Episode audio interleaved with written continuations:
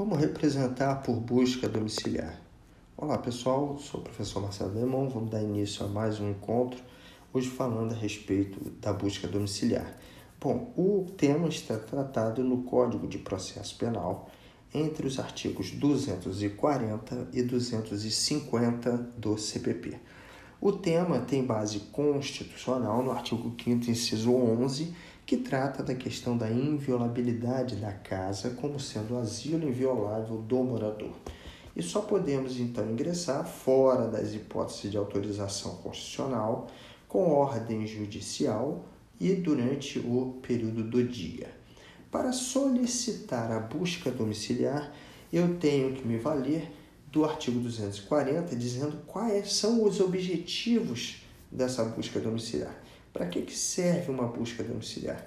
É claro que o que a gente pretende é localizar algo no interior dessa casa que seja de interesse da investigação ou do processo. O que nos interessa é, obviamente, o, a questão da investigação. Então, para que nós justifiquemos um pedido de ingresso em casa alheia, nós temos que demonstrar com elementos dos autos, no caso de uma prova com os elementos que se encontram dentro do enunciado, que no interior daquela casa existe algo que é do interesse da investigação.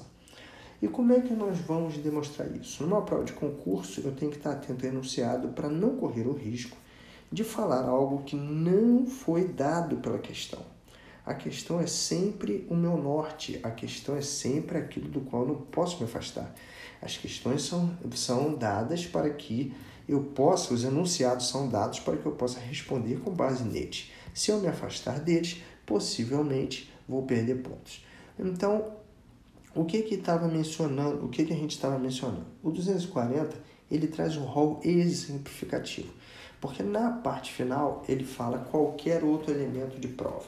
Então ele vai falando que é para aprender criminosos, aprender, é, aprender, é, pessoas, né, para localizar documentos, instrumentos de contrafação, etc. Mas ele deixa um aspecto genérico lá no final.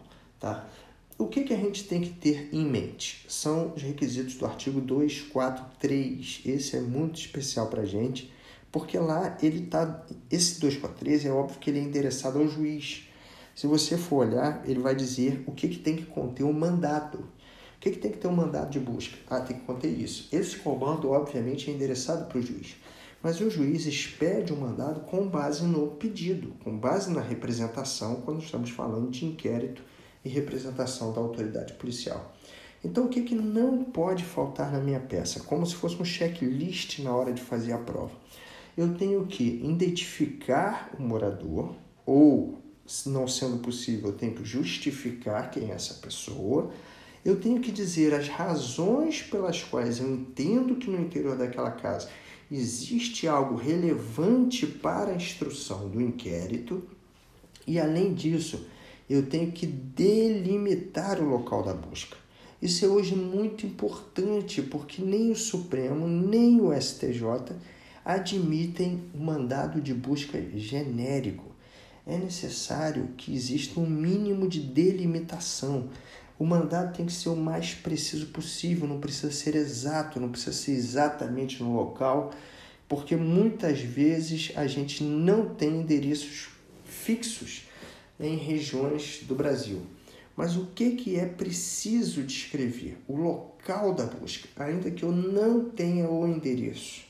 Então eu posso muitas vezes me deparar com uma situação onde não existe endereço daquela localidade. Mas existe a casa verde, predominante de cor verde, que fica né, a tantos metros do local, coordenadas tal, se eu tiver, por satélite, o que quer que seja, né?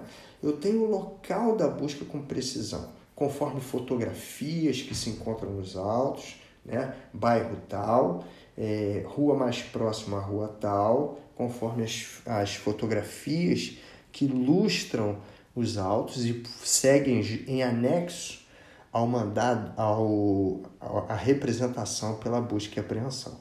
Perfeito? Então é isso que eu queria mencionar é, hoje com vocês. Grande abraço, fique com Deus.